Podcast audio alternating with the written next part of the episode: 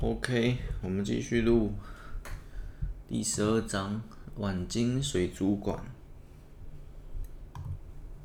一这天假日，一年八班约莫二十五名的同学都来到了水族馆，但班上不会这么少人啊，只是会来的也不多啦，也蛮多的啦。其实，只见王海生给了大家一人一个证件，挂在脖子上。那是顶级客人专用证，听说挂上去就能一整年免费入场。这是今年的免费入场券，我们每年都会有不同颜色的证件，今年是金色的斗鱼图案，之前还有粉红色的河豚。话不多说，我们先进去吧。王海生拿着一根旗子，很有导游的风格。这边停一下，讲个题外话，如果真的。这是高中嘛，高一。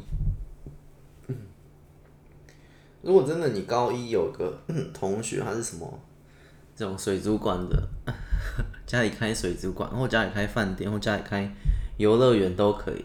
如果真的有这种同学或什么，然后他就请你去，我想那那个整个班级或整个国中生涯、整个高中生涯，都会因为那一个同学。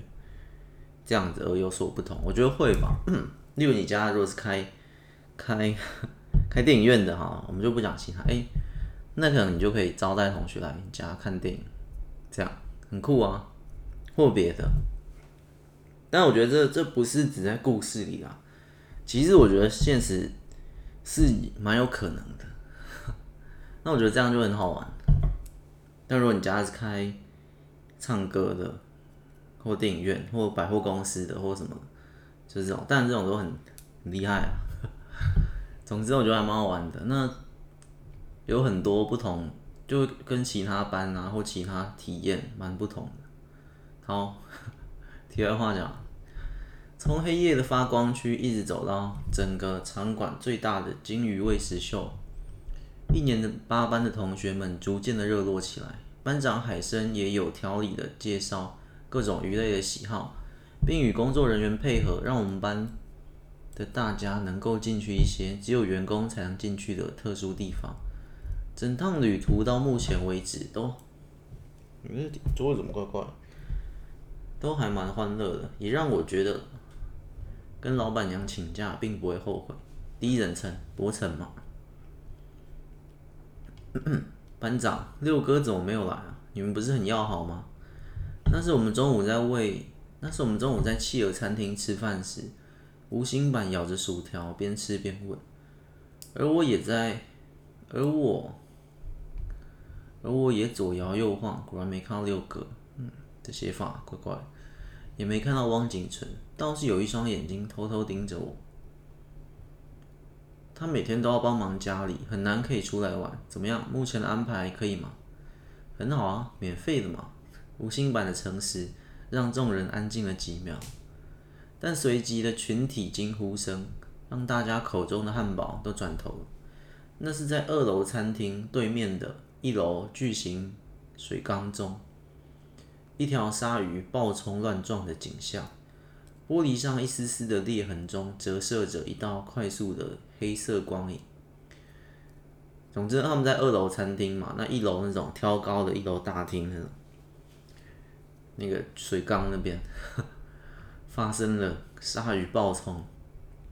通常嘛，我这边我真的没有太多的呃场景场景描述、画面感或者是氛围或什么，所以可能比较大家比较难想象。但是我如果嗯，我就看文字，可能多少还可以再多一层想象，可是用听声音可能又更难。我觉得在。再补充一点，就那一楼可能是挑缸那种，大家常见水族馆最大缸的那种，各种鱼都在里面的那种。然后可能二楼啊或三楼这些，还是可以看到一楼，其实就有餐厅啊，会有卖其他周边啊。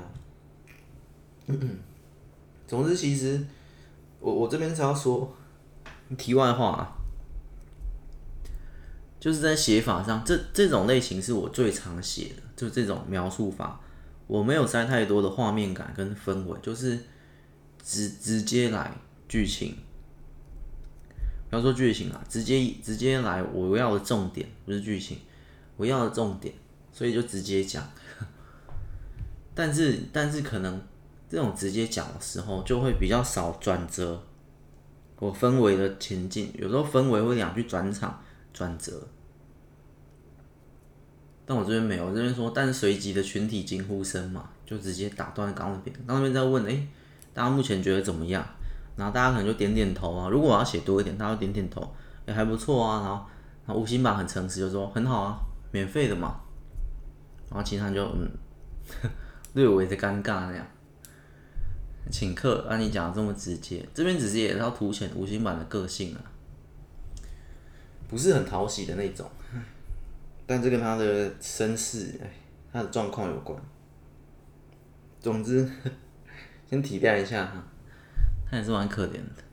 好，然后，对啊，我就如果再加那一些那些这边的我的画面感，我的编排，你就更容易哎，你看到这种文字，听到这段，哎，有画面感，有水族馆，我再多描述一点就会更多。可是我觉得那些，嗯，当然有好有坏。可是我我要的节奏不是那样，我要的重点，我要说的东西。还有很多，不能浪费一些文字在这上面。我这样讲啊，有时候我整本看完，我看了几，不止我的，跟其他很多人，对，它的画面感很丰富。我看文字仿佛可以看到电影般的场景，我看的文字的描写仿佛可以看得到这时候现场的气氛，这时候战斗的氛围，这时候男女主角之间情感的震动共鸣，我都看得到。可是。看完之后觉得，哎、怎么就这样？就是，哎、其实它里面可能就两个事件，哎、欸，男女主角相遇或者怎样，什么事件，但哎、结束了。其他很多都在画面描写或者场景或者氛围这些的打造，可以用打造来讲。可是我我要重点就变少了。但每个人的风格不一样，我的风格是偏这种，我把那些拔掉。其实怎么讲，很像。过度包装的的的礼盒，可是你知道那种礼盒，你拿起来哇哇，这好漂亮，这好有细节，里面还有一些文字，还有一些什么，然后最后再拆开又一层包装，哇，很精美，再拆开又一层，然后最后哦有吃的东西，就你会有一种尊爵不凡的体验感。那种礼盒收到会有这种感觉，感觉为主。可是实际东西那个饼、月饼或巧克力或什么，哎或酒，哎就一点点。那酒可能一小罐，但是那个盒子很大。但另一种呢，就是 比较土炮一点，可以这样讲。我的就是属于属于这种比较土炮或比较怂的一点。我就一个塑胶袋装，装一个哈密瓜，装一个西瓜，然后送给你，就这样。我的重点就是这样啊，所以我没有那些精美的包装，我没有那些氛围、那些场景、那些画面，我都没有。其实。有没有？其实我也做得到，我也我也可以，只是我不想，我不想那样。我想我卖的产商品，这算我卖的产品，就是很简单的，朴实朴实无华，就是很简单。不要说朴实无华，真称不上，就是很土炮很怂啊。我就这样，但是我就可以尽量多可以，我我只要把那个包装或哪些少一点，我东西可以给你多一点嘛，类似，我就希望这样。但是这也是目前。我的想法，搞不好之后我会变。但我有几篇是超不一样的。可是我我自己这样写过，两种都写，我觉得，嗯，我也做得到精美包装啊。那当然不是什么，啊、呃，不是什么需要顶级技巧。当然你说很强的，可是我差异不大啊，要做也是做得到啊。可是我还是选择好不要。我们来讲重点，就这样。好，我们就先题外话太多了。说班长六哥怎么没有来？然后说他每天都要帮忙家里，怎么样？目前大家觉得我的安排可以吗？这个王海生这样，其实王海生的，我对他的印象是蛮好的，虽然后面怪怪的，只是我觉得整体我现在回看，嗯，还算可以。然后呢，怎么回事？王海生拿起对讲机询问状况。报告王总，有一只国王企鹅掉进鲨鱼池，现在我们现在派人过去了。对讲机后方传来一阵阵急促的奔跑声，这样来不及，从我这边去比较快。王海生奔跑向左侧，因为他们在二楼嘛，他那个在一楼。二楼就是后面通道啊，没有讲。原来餐厅的厕所旁就是通往鲨鱼池上方的道路。他们在餐厅，我们大家看着打开门、爬上楼梯的王海生，大家面面相相亲，应该是亲。随即跟着爬上，大家跟着上去了。当柏成与众人抵达时，就他们二楼再往上到一个二楼半或三楼，反正有个通道可以通，不是重点。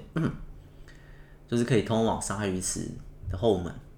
当柏成与众人抵达时，王海生已经穿戴好装备，准备跳下去。一旁的几个工作人员面色恐惧，似乎在极力劝说：“王总，危险啊！还是等特殊潜水员来吧。这跟海豚池不一样啊！我去把那只企鹅抓上来，你们撒一些死鱼，将阿垮引开。没时间了，动作！阿垮的那只鲨鱼。”黄海生带上呼吸器，直直落下。这是犹豫了几秒，工作人员还是专业的捞起一桶又一桶的鱼，往池子边边倒去。其实我也不知道鲨鱼到底要吃什么，所以这边的细节哦，不要不要太挑剔啊。我是照我的猜想，但这种被攻击我也无所谓了，反正 我也是没有在查资料。然后我就在想嘛。鲨鱼啊，不就是吃吃肉吃鱼嘛？在海底。那这边如果要养，毕竟我也没有养过。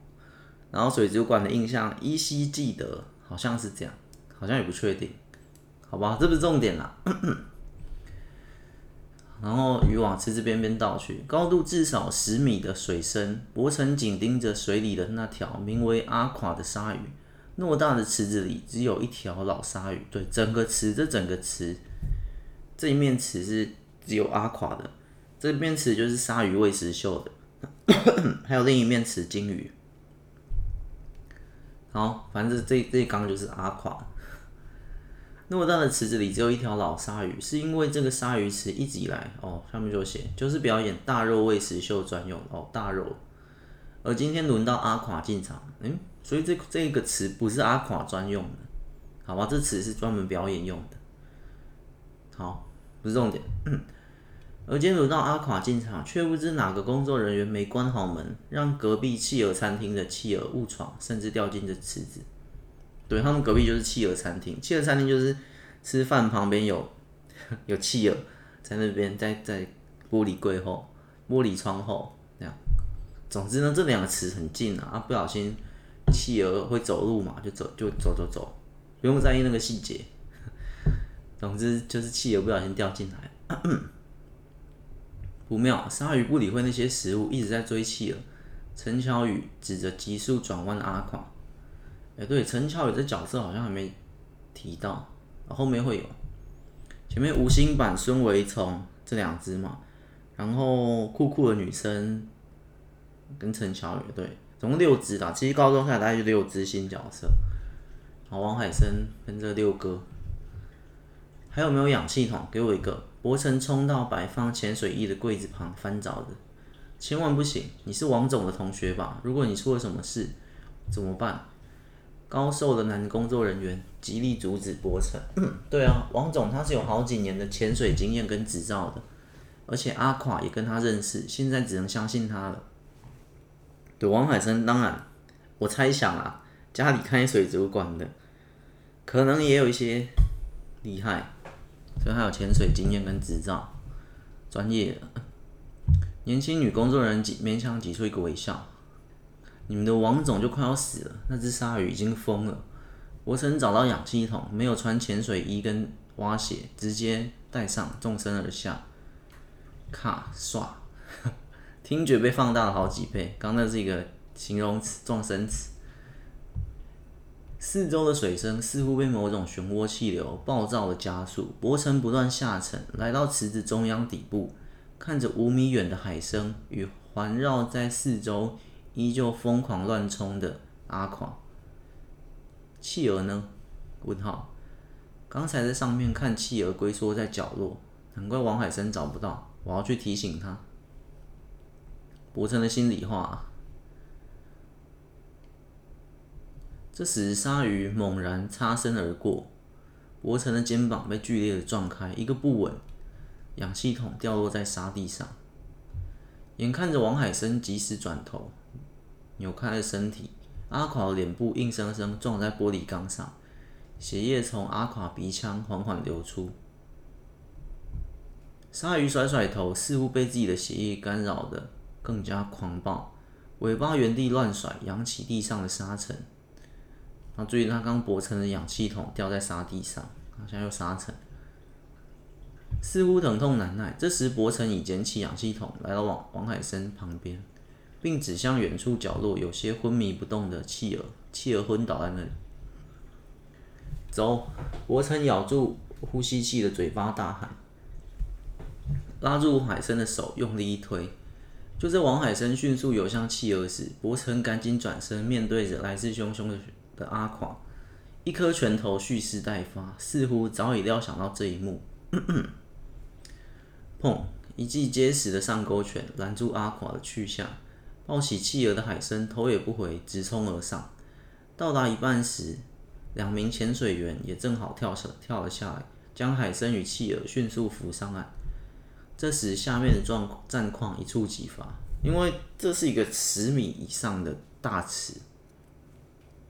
所以刚刚博成，博成先把海参丢到那边，就给一个加速，然后海参去救那企鹅，然后再游上去的这过程，博成给了这个鲨鱼一拳，因为鲨鱼他怕鲨鱼冲过来，先给他一拳挡住他。好，啊这时候上面已经接完了之后，这时下面战况一触即发，被无缘无故猫了一拳的阿垮，头往下到处乱摇。但此时的柏城，反正他就到处乱摇，因为刚刚的沙尘，他也不知道敌人在哪。这个柏城，但此时的柏城已贴着墙壁，偷偷往上游，跑掉了。但一眨眼，阿垮循着气味也冲了上来。柏成不必回头，也能感觉到一股压迫，旋即双腿一蹬，双脚一蹬，躲开了鲨鱼的追撞。他他踢那个踢那个玻璃。但是阿垮迅速转身，这一次没有脸贴玻璃，鼻青脸肿。哎，为什么用了两个但是？没关系。但是这一转身又迎来了柏成的第二炮重拳，以及氧气筒的砸脸。总之，这个鲨鱼就是去咬他，结果他已经踢那踢那玻璃墙往另一边嘛，就往上，然后踢玻璃墙，它可以往右，反作用往右。但是这个鲨鱼往上。靠他一逃，再又瞬间往右去咬他，这种感觉。但波森也料想到，所以他那鲨鱼才刚转身，波森就猫了他第二拳，然后再把那个氧气筒也砸到他的脸上。水花四溅，水花四溅，柏成冲破水面，狼狈的爬上岸。岸上的众人眼里都是惊恐。柏成的左的左小腿鲜血淋漓，对，他还是被咬到了，快止血！王海生大吼。原来最后上岸前，阿垮又追了上来，巨大的牙齿划伤了柏成的左腿，而柏成忍痛的表情也被全班刻印在这一次难忘的水族馆之旅尾声。就这样，尾声结束了。这边我觉得，嗯，其实我花了蛮长的篇幅在在写这一段，就是王海生跳下去救企鹅，然后柏成也跳下去。救王海生这一段，但这边大家可以看出柏成的那种战斗意识，因为他的拳头都都是有点预知的那种，先先发制人的概念，去揍这鲨鱼。总之呢，这段重点其实不在揍鲨鱼啊，你人揍鲨鱼打鲨鱼这还好，我觉得这段重点是在 在这在这个。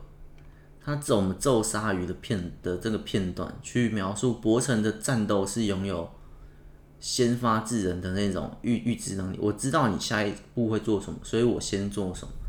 这段是在描述这个战斗意识，这到后面是有帮助的，因为后面呢越来越偏向战斗，校园战斗，打架。总之他他就救了，还有还有重点，他救了这个王海生啊，因为王海生。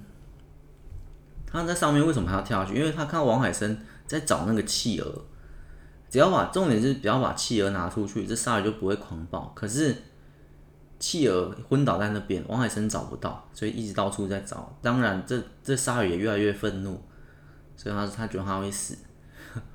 所以王海生很危险，他没有博成的身手，没有博成的战斗能力，是都没有的。王海生也不是六哥那种，王海生在这里的战斗力基本上算弱的，就是普通人啦，普通人。比六哥还弱，因为他他基本上他是靠他的呃智商，靠他的背景，靠他的势力混在这里的，大概这样。但他的胆量也是惊人啊。好，反正就这样，这这篇就结束了。而不是这一章啊，不是这一章，是这一这一个小片段。这个水族馆之旅。这样聊，刚聊哪？哦，水族馆尾声，博成最后还是被咬到，因为他那，在我这边的描述可能有一点混乱，可能有一点混乱。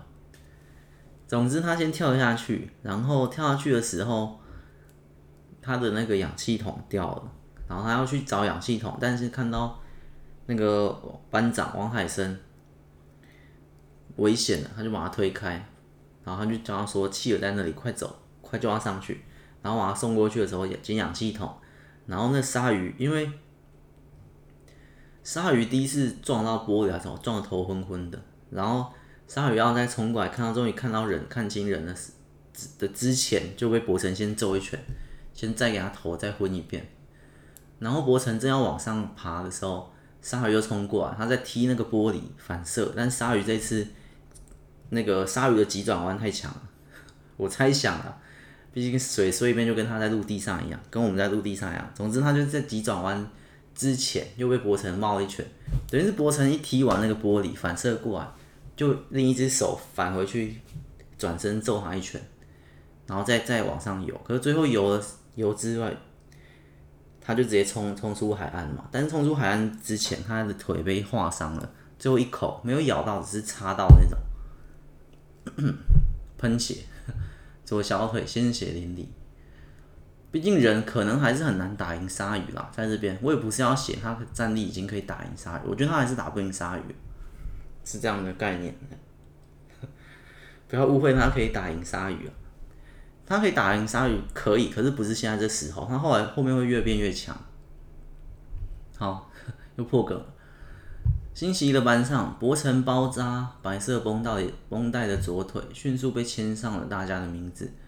众人印象深刻的那两拳，班导听得一愣一愣，却也在听完故事后放下一颗心脏。真是一趟惊险的旅程。不过好在全班同学都平安归来。出游旅行，安全第一。班长海生奋力救妻儿的过程，想必也是鼓足了勇气吧。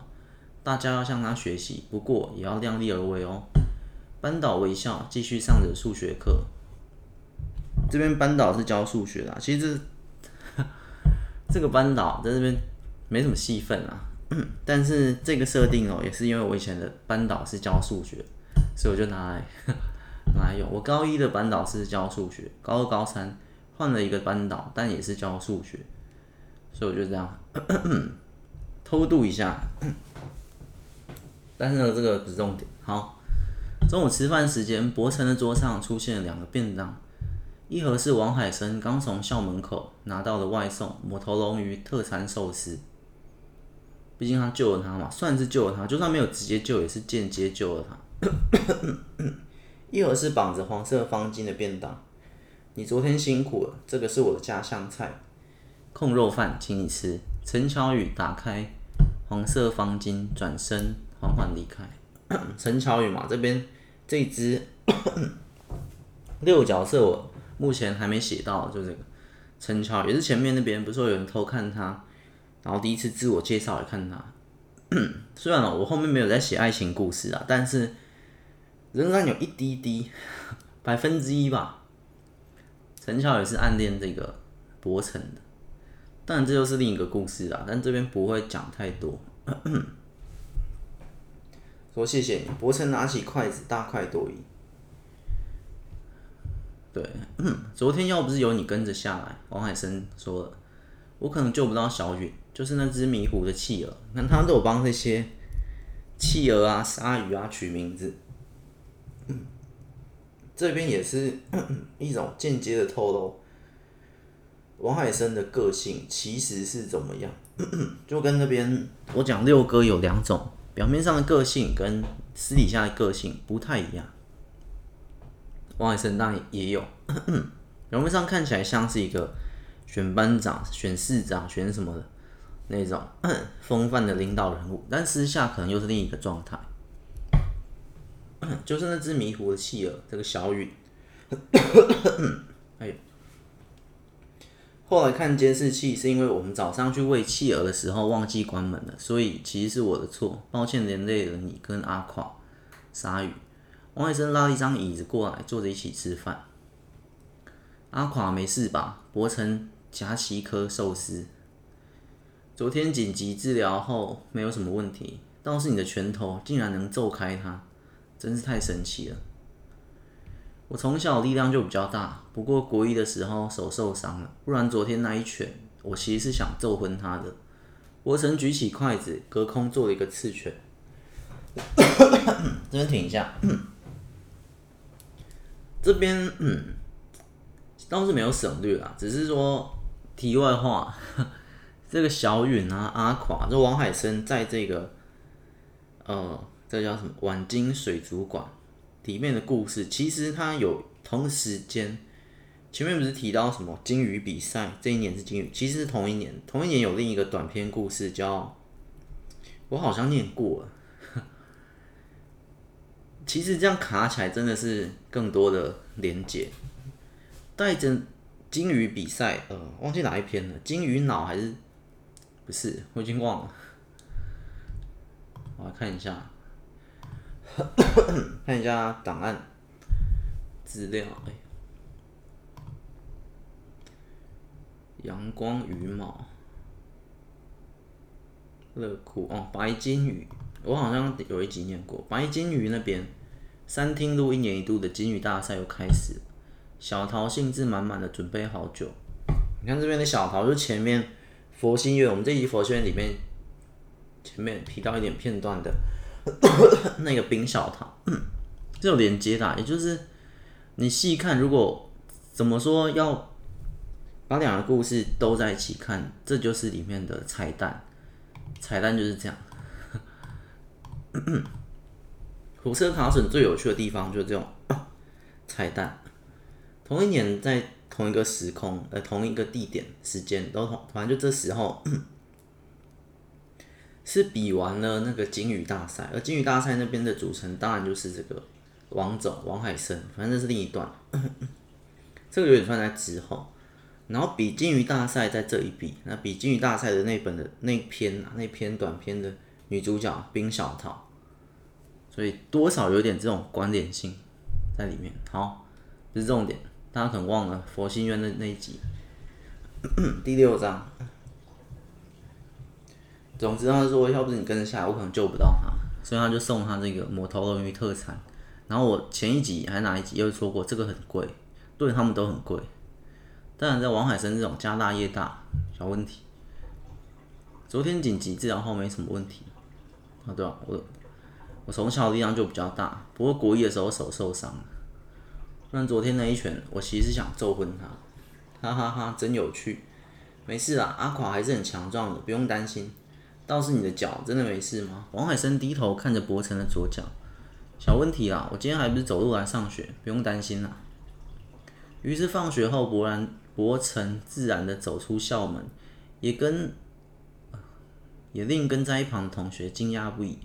似乎对于博成来说，被鲨鱼咬伤也只是一件小事而已。再见喽，博成，小心！大家再见。就很多人都对他。这个、哦、这个这个连到后面是一件，哦，这边这个这个伏笔哦，再见哦，博成小心哦，好，这边大家再见，就大家都很关心他，跟刚刚在他 脚上签名，这都是伏笔。到后面大家对他的看法不是这么这个态度，好，嗯博成走在回家的道路上，似乎对于同学们的亲切与关心颇为满意。好，这也是。但是另一件值得开心的事，反而是昨天在医院包扎时，王海生父母带来的消息。你叫博成对吧？谢谢你救了我们家海生，还有妻儿小允，跟阻止阿垮乱撞玻璃。阿垮可是我们开幕到现在的老伙伴了，真的是谢谢你啊！如果有什么想要的东西，都可以跟我们说，尽量讲，没关系。王海生他爸再跟他开口，那你们知道这个人是谁吗？主线这边才开始，伯承将手机里翻拍的老旧相片拿给他们看。这个人，难道你是他的儿子吗？王海生父亲表情凝重，然后王海生妈妈也是惊讶的看着手机。这应该是十几年前的照片吧？可是这个人我们上一个月才见过呢。这张脸几乎可以说是一模一样的。王海生也点头。对啊，他因为他是我们重要的客户，所以印象很深刻。没错，他是我爸。你们知道他现在在哪里吗？等他翻拍那张就是，博成翻拍那张就是佛心院提供的那个那个照片，他爸的照片。可惜他上个月刚走，应该离开的。不过他好像也姓左，这点我还蛮肯定的。王海生父亲翻找着手机记录，那一天他突然联络上我们，并一口气提前支付了所有款项，在附近的旅馆住了几天后就领货离开了。我记得他话不多，给人一种冰冷的感觉。王海生搭话，脑袋回想着那一天，他买了什么啊？博成疑问啊，找到了。王海生父亲将手机拿给博成看，他几乎买了一整艘船的鱼、海豚五十头、十尾鲨鱼、三十只抹头龙鱼，还有两只抹香鲸。博成的眼里闪烁着光芒，看着照片中签收单的右下角，签收人左盘天。这个盘哦。一个班在一个十，不知道这个牌要怎么讲。左盘天，天空的天，他爸的名字不是很重要。总之呢，已经很肯定，几乎确定有他爸的线索，而且这个线索还是巨大的，不用再到处寻寻觅觅。就是 你做好事就会有回报这种感觉，所以他打鲨鱼救人，得到这个巨大的线索，这个。很重要，就几乎可以确定他爸就在这个城镇出没。然后他爸前几天才跟这个水族馆买一艘的船的鱼，但不知道买去干嘛。我后面有没有收这个线索，我有点忘了。但是买这个鱼可能也是拿来用，不是拿来吃吧？我是在想，可能是拿来训练，拿来做什么？忘了，我是忘了。反正很多人跟这家店买鱼啊，你不一定要鱼市场，你也可以去水族馆买鱼。这边 应该是这样。好，第十三章，南鼠人的脾气。终于找到你了，博成暗自高兴，即便是只有姓名也好。对啊，他也知道他爸叫什么，至少多一点线索。而且老爸上个月就在这座城镇，我只要继续待在这里，早晚会遇到他的。到时候我一定要向他问清楚。博成并不着急，十五年的岁月了，早已接受，早已接受。我写接收写错了，早已接受自己没有父亲的消息太久，突然冒出来的父亲照片，就像雨后春笋那般的鲜嫩，却也可能脆弱。有没有空啊？不是本地人吧？小妞？问号。那是博成回家路途中的一处河畔，几个年轻小混混，约莫二十岁左右，围绕着一个吹着泡泡糖的短发女孩。没错。那正是汪景纯。嘿，博成走下草皮，来到人群，这群人背后，又是你。汪景纯皱眉，扔下了书包。发生什么事了吗？博成看着他，正扭动着脖子。你是谁？她男朋友？借我们一下。可点点点一。哦，这写法用真念的念不出来。我这边又用一个我尝试性的写法。可点点点一点点点，穿着邋遢的男人肚子，妈被灌了一拳。这个这写法好像正式不能这样用，但是我实我实实验了一次。我把我把这写法贴下去，大家看一下。另外两名混混碎了一声，一把抓向动手打人的景纯脖子，可是男人的手臂却直直的穿过粉红色短发，抓了个空。博成的眼里清晰的看到汪景纯流畅的闪避动作，与紧接着攻击的那一脚，那一脚踹向其中一个混混的蛋蛋，接着顺应被最后一名男子抓住的手臂。反身蹲膝来了一个过肩摔，将人重重的摔在两台重机上，后照镜也应声断裂。厉害，感觉跟我一个国中同学好像，都拥有敏锐的眼力。博成拍手，刚才似乎见到了 敏如的身影，所以不要再跟着我了，我一个人很安全。汪景纯捡起书包走向河岸，我那我跟着你啊？我放学就是走这条路回家的。外地人不是都住学校宿舍？你也难道你也住外面吗？汪景纯蹲下来，用河水将手洗干净。对啊，我已经是合法独居人了，要自己生活啊。等下，原来你也住外面哦，难怪昨天的水族馆你没来。对了，这边已经到了今天。回到回到这个回到这个时间点，他放学不是脚受伤，还是自己走回家？但是刚刚又回忆起昨天那个片段。好像又拉回来了，嗯，难道难怪昨天的水族馆你没来，是去打工吗？你也问太多了，那是两件事。我单纯不想去。再见。他头也不回的走了，真奇怪，个性也很像敏如，可能这就是南蜀人的脾气吧。倒是我以前从来没有问过大家是哪里人，可能国中的大家都是竹鼠人吧。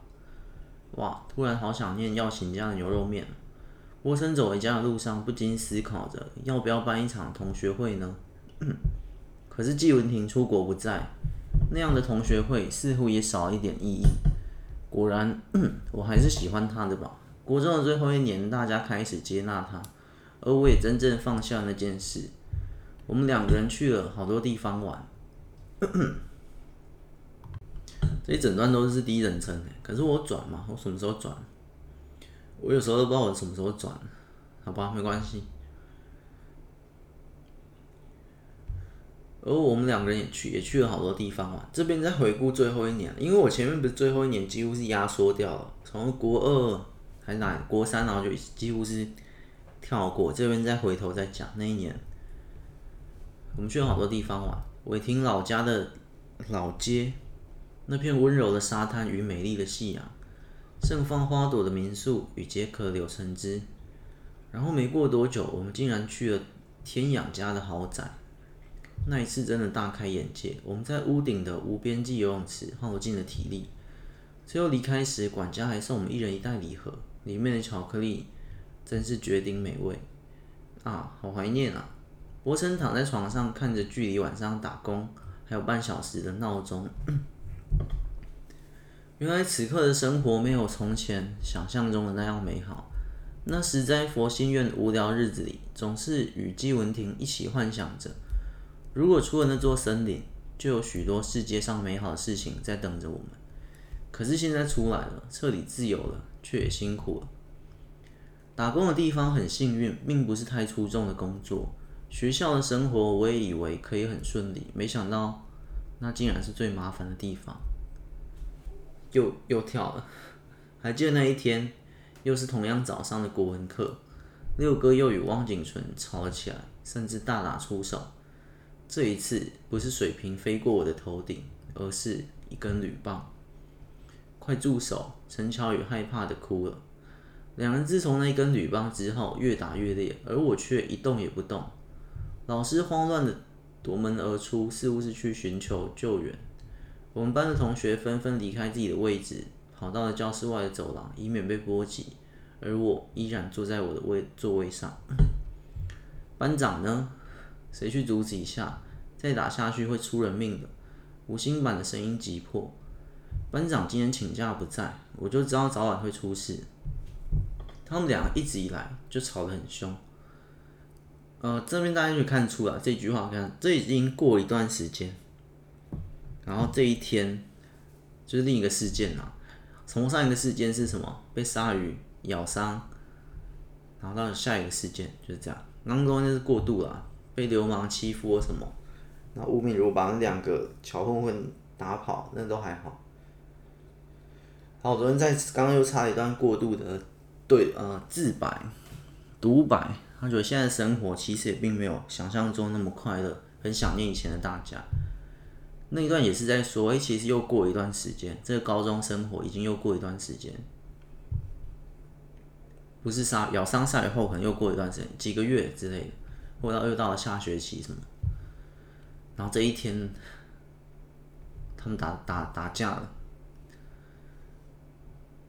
然后呢，他们俩一直以来就吵得很凶，这边都是路人啊，这边都不是谁的声音，这边除了吴昕吧，这边我没有加后面都是一些其他同学，还不是汪景纯一直挑衅，尤其是国文课，六哥只是不懂装懂的回答问题而已，对，这国文课也是关键，小关键，那也是老师的错啊，六哥就喜欢睡觉，偏偏国文老师就喜欢叫睡觉的人站起来回答。然后另一个同学就说：“六哥才不是喜欢睡觉，他是晚上都在鱼市场帮忙啊。前天我跟我爸一起去买鱼，还他还特地算我们便宜。六哥其实人很好哎。”另一个同学发现了私底下的六哥，这些都是一些其他同学啊。不要再吵了，赶快叫人去阻止一下。咦，那个不是博成吗？对啊，博成力气很大，应该可以帮忙拉开六哥吧。可是他怎么坐着不动啊？问号。博成叫他们不要再打了，大家同学一场，不要再闹了。某个同学大声呼喊着博成，可是博成的身体却依然不动，直到六哥一脚踢翻博成的桌子，那一脚也不是故意的，而是汪景纯鬼魅的偷袭六哥一脚后，迅速躲到了博成桌缘的关系。六哥擦干眼角的血，看准时机，猛然一扫。可惜又被汪景纯躲开了，于是两人的战场转移到了讲台上。不过这时博成看着眉间滴落的血液，眼眸瞬间狂暴。对，那一脚已经有踢到博成，抓起一片课桌椅的残木就往六哥的头丢过去。他的桌子被踢爆了，然后不是一脚踢翻博成的桌子，所以博成的课桌也被踢爆。我的设定哦。是课木木头的课桌，我当时要显得很多学校变成 那种塑胶那种桌椅套，但是我以前啊，我以前还是用那种木头的课桌椅，也是借度一下，抓起一片课桌椅的残木就往六哥头丢过去，速度之快，六哥挡住木片的手肘传来剧烈的疼痛。丢我干嘛？你也想死啊！六哥愤怒的冲了过来，从上而下就是一记猛拳。博成瞬间回拳相碰，两拳蹦出一口，两拳轰出一一声巨响。六哥倒退了几步，捂着自己受伤的拳头。别再打了！博成站起身来，凝视着汪景纯。他想打，我奉陪而已。汪景纯的红色头发也染上了不少血迹。你别来插手，这是我跟他的事。六哥的眼神些微透露着恐惧，他有点怕这个博成，力量太大。这时训导主任与两三名男老师终于赶到，这一场教室内的激烈打架也到了尾声，两人各被记了一只大过，而我则是一只小功。我不知道现在怎么样，但是我那时候还是有。小过大过小功，可是我却一点也不开心。在那根铝棒被汪景纯巧妙接住的那一刹那，我的体内涌现了一股熟悉的味道，与国中班导受伤的那一个下午几乎一模一样的味道。哦，这边，这边我讲的那件事。就是其实，在前面九章一直没有提到那件事，班导到底为什么受伤？我在这里讲。但是我觉得，啊、虽然你这样编排，到时候整本看完自己看得出来我的编排的一个一个逻辑是怎么样。可是好像有点慢，这个伏笔好像解的有点慢，在这边解开了，只是铺的有点太久了。只是这个，这个是很重要，应该说这个这个解伏笔跟他讲的这句话太关键了。就是现在这边主线中的主线，也是为什么这本会变成奇幻战斗的关键因素。我的体内涌现了一股熟悉的味道，与国中班导受伤那一个下午几乎一模一样的味道，一种略带兴奋的。呃，先停一下，我记得这边之下呢，等一下要讲的、念的或之后的故事呢，之后就不管，反正等下要念的稍微的血腥一点，稍微的暴力一点，就是这样。所以呢，先准备一下，但也没有太夸张啊。我再怎么写的那种夸张，也不会有别人写的那么脏，只能这样讲。像我这样讲，我是说某些啦，某些真的太不会到十八禁了。好，就这样，一种略带兴奋的谋杀感油然而生。那一天，对方也是拿铝棒朝我们冲了过来，而面对五十人的团殴，我们却只有四个人，敏如跟若清不在，他们四个嘛。都在讲国中，他天阳、伟晴，哎，不是伟耀晴、伟婷。当时是午休时间，我们四个正要去校门口对面那家铁板面吃饭。对，他们在他们的国中，但是讲他们国一嘛，打来打去，却被一群五平国中的人团团围住，二话不说就朝每棍一顿棒揍。而我体内的味道也是在当时与对方厮杀时涌现的。不过那场战斗从一半开始，我们全都震惊在天阳屠宰战场的恐怖模样之下。也就是这个关键，为什么我第一章那边会写？他们说天阳别出手那边，想起来那个伏笔在 这里解开。他出手太夸张、太狂暴、太强，不是一般打架。天养的。的每一拳都不是一般的打架，都可能会出人命的。所以开头那边还记得那个金毛跟那棕毛还是什么来他们班，来他们班找博成的时候，他们说天养你别出手。对，小哪对。不过那场战斗从一半开始，对面多少人？四五十个人，他们只有四个人。从一半开始，我们全都震惊在天阳屠宰战场的。恐怖模样之下，而他们老大脚软的不断向后爬，身体却不小心靠在了湖顶国中的围墙招牌下。当天阳的拳头正要落下时，嗯，对，他们刚刚出校门嘛，所以他还在他们校门有这个招牌。不知从哪冒出来的班导，手里拎着便当冲了过来，抱住他的侄子，肚子却挨了天养一拳。接着怀有身孕的班导就去住院了。故事的一开始，班导在住院，其实他还是怀孕的状态下，很危险。而天养也因此内疚了很久。这一件事只有我们四个知道，所以只有他们知道。也是一开始为什么那边写那个敏如跟那边说，诶，班导到底怎么回事啊？然后我打电话过去问，对，他们都不知道。这件事是蛮大的一件事，因为那个一拳揍下去哦，那每一拳几乎都可以。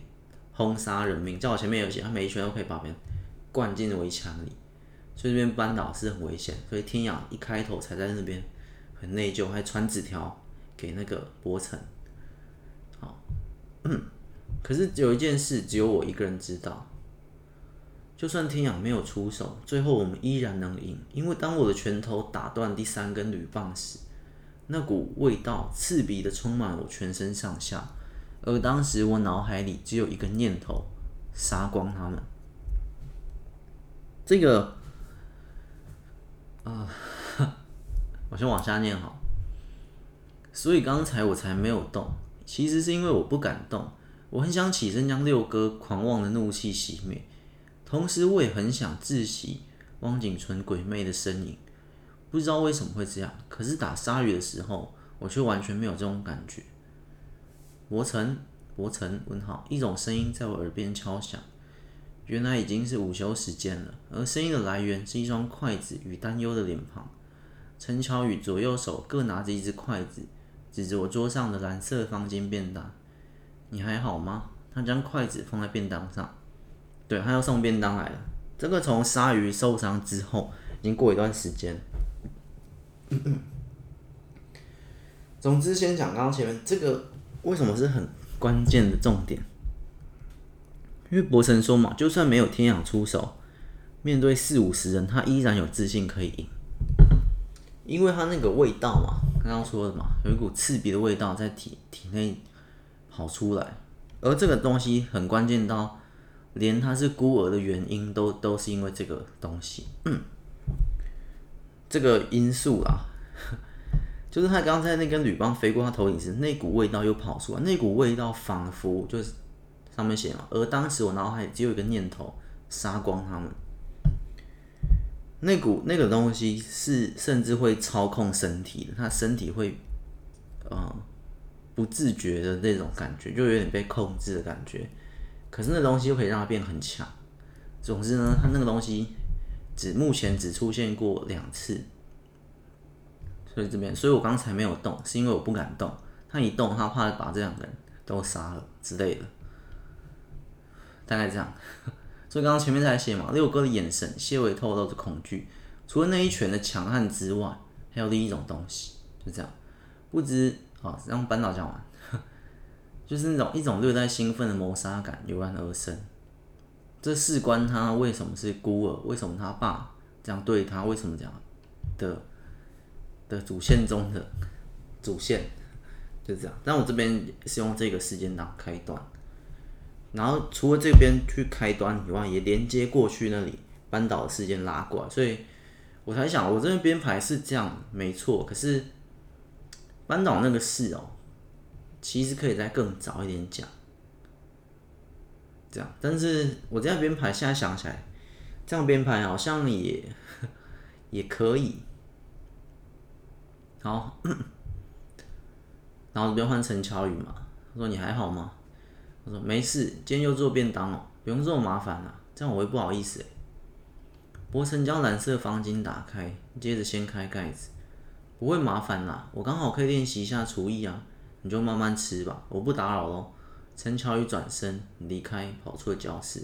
其实每一次的陈乔宇的片段，都是都是想要把这本又再拉回来校园爱情的氛围，可是。博成自己身世的那种沉重感，又导致这本必然不会成为校园爱情故事，又会跑向解谜，或者是自己前面那段独白也很沉重嘛，稍微沉重嘛，就是现在的日子没有我想象中的来的轻松，来的快乐。即便成为了合法独居人，离开了孤儿院，离开那佛心院，可是自己又要寻找他爸，自己又要一个人。生活又要打工，又要上课，又要这样，又不能体验所谓这种青春，一般高中生的这种青春，所以他的那个博成这主角的这个特殊的这种使命感，或他的宿命，或他什么，导致他不能享受这样。但是我每一次写陈乔，又想要把它拉回来，又想要讲，你懂吗？又想要把那种温馨，本该属于一般高中生、一般国中生那种轻松的那种粉红泡泡那种。恋爱感、校园感给拉回来，所以在这过程中一直这样拉扯，是这本可能比较特殊一点的地方。当然后面会更多陈乔的片段。他说不会麻烦的，我刚好可以练习一下厨艺啊，你就慢慢吃吧，我不打扰。也很明显看出来陈乔宇不一定暗恋，但对他有好感。这一幕怎么有点像若清？是我太想念大家了吗？可是教室后方并没有微波炉提供大家微波便当，这所学校用的是大蒸炉，每一层楼都有一间提供大家蒸便当，好像也比较省时间。嗯，不愧是高中。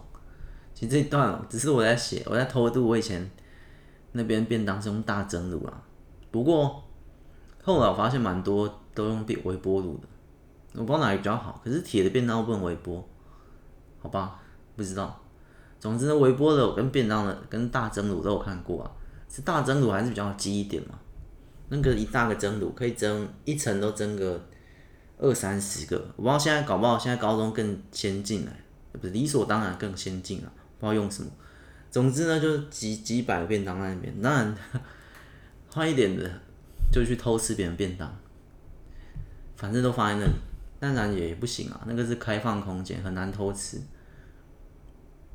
正当我开心的享用着猪排饭的时候，我不禁疑问：他说他刚好可以练习厨艺，可是我怎么记得他们家不是做棉被的吗？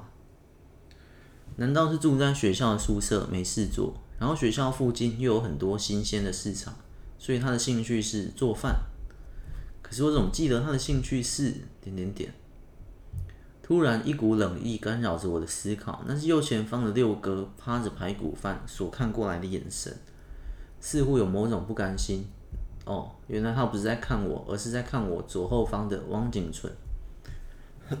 而我转头看了一眼，他正在斯文的吃着面，看着书，单手夹面，单手翻阅着封面叫又偷渡小黎的一本小说。他果然很酷。你在看什么？在偷渡我自己的另一本了。这手法我也蛮常这样，像前面大鲁嘛。大鲁在那个大鲁晚上在他的警卫管理室看《雷电鲨鱼》这个动画。好，你在看什么？我转头与他闲聊，喝个水。小说，他的桌上什么都没有，只有一碗咖喱乌龙面，这也是我以前很常吃的啊。高中附近有一家店。咖喱乌龙面蛮好吃的，很便宜，七十块。好啊，尽量偷渡。其实写这本蛮有蛮多我自己的回忆在里面的，我真实的回忆啦。啊，进去就做改编。好吃吗？我看他吃的很慢，普通。他单手翻页，似乎很专注在小说世界中。我也是吃咖喱，不过是猪排饭。我转回来，他似乎不想聊，他就转转转头回来。我知道你女朋友给你的。背后的一句话让我又转了回去，是陈乔宇同学准备的啦，不是女朋友。不过你们早上的打架好像吓哭她了。我连忙否认：“是哦，你很心疼哦。”他放下小说，挑眉微笑。也不是这样说，不过你为什么要去挑衅六哥啊？我看着他将小说仔细的放进书包里，这些都是线索。不懂装懂，不是白痴是什么？他站起身，将纸碗跟免洗筷抱在一起。还是因为你很喜欢国文课？问号。在他离开教室前，我不小心大声的讲了出来，而全班同学讶异的看着我，以及停住脚步的他。点点点。他摇摇头，走向教室外走廊上的洗手台。结束，这章结束。后面这段就是为什么他挑衅他，然后都是国文课，然后跟他看小说这边，对吧？就是因为。还是因为你很喜欢国文课，嗯，对，他是喜欢国文课的啦。然后国文老师就叫人起来，然后回答前面第一个什么分道扬镳那边讲错，然后这边什么又讲错，但是六哥继续回答问题。刚前面有说嘛，国文老师有问题嘛？我们喜欢叫睡觉起来，喜欢叫睡觉起来也是我的 经验呐。前有老师很喜欢叫睡觉起来，但不是国文课，是别的课。总之，我在那边做改编，跟一些偷渡我的过往，很喜欢这样睡觉起来回答问题，这样。但是，而且他是这一幕，我可以理解那个这个汪景纯那个不爽的点，因为有时候你叫睡觉起来哦，我看其他比较认真的就不希望，因为那就会不是因为这个原因啦，是别的原因，就是因为你叫睡觉起来，然后睡觉迷迷糊糊起来，然后。哦，不知道回答什么，然后老师就拖了一段时间，三分钟、五分钟都有可能。老师就说：“你回答刚刚那题，然后回答回答完说，那你再讲一下那什么意思？你看这就拖到那些时间。那有些比较认真同学，在我的记忆中，他不喜欢这个现象，他不喜欢老师叫睡觉起来而去浪费这段时间，所以他就会不喜欢那个睡觉的同学。但睡觉同学如果没有被老师叫起来，这个比较认真的功课好，不会去讨厌他。好，这也是这样。”好吧，反正不是什么重点。总之呢，这边只是这样，只是这样解答。为什么？只是那那其实你说这个，我写这段这段谁啊？我忘了是谁啊？我怎么看一下就忘了？我这边没有写名字。哦，汪景纯，我写说汪景纯喜欢国文课，然后看小说，这段的设计有什么意义？其实老实说，真的没什么意义啊，有一点小废话的感觉。只是呃，到还是前前段他那句话还是比较重点一点，就是南蜀人，南蜀人更强悍，就男主人的流氓更可怕还是什么？总之呢，其实哎，到了下一章第十四章这边就转到了陈乔宇这个另一个同学，但是这边呢就比较温馨一点了。其实就在在一个温馨跟沉重之间拉扯，因为其实这本如果我不写这些片段。真的偏沉重，那离我原先设定的校园爱情又扯离太远了，就会变成奇幻战斗，那就变成我一般的都市奇幻。可是我一开始设定不是这样，只能说后面有点失控，但是我在失控中就稍微想要拉回来，想要拉回来，就这样。好，我们今天就念到这里，今天讲十二十三章嘛，对，两章差不多两章，我这我今天看起来真的。好像两张就蛮适合，两张比较完整在一起。好，下一张十四章中蜀人的大方，下一章再见。其实这边也只是把什么中蜀人、南蜀人、东蜀这一章，其实有点把这整个全蜀番薯氏每个定位，不不只在定我的蜀的那些城镇的地位，也在定每一个城镇的人其实不一样。像南蜀人很剽悍，北蜀人另一边。可能比较生意，中蜀人、主蜀人怎么样？就是这样。下一章讲中蜀人很大方，那你要对应我们现实的呢？其实没有啊，其实没有对应现实啊，只是我在里面设计的。但这边大家都知道，番薯是哪里，也知道中薯、主薯、北薯在哪里。我没有在影射啦，这边跟在外面不一样，不一样。好，下一集再见，拜拜。不不会有类似啦，虽然说不一样，有类似。那、你要当成影射也是可以啦，然后这个呼应也是可以的。好，那不是重点。好，下一集再见，拜拜。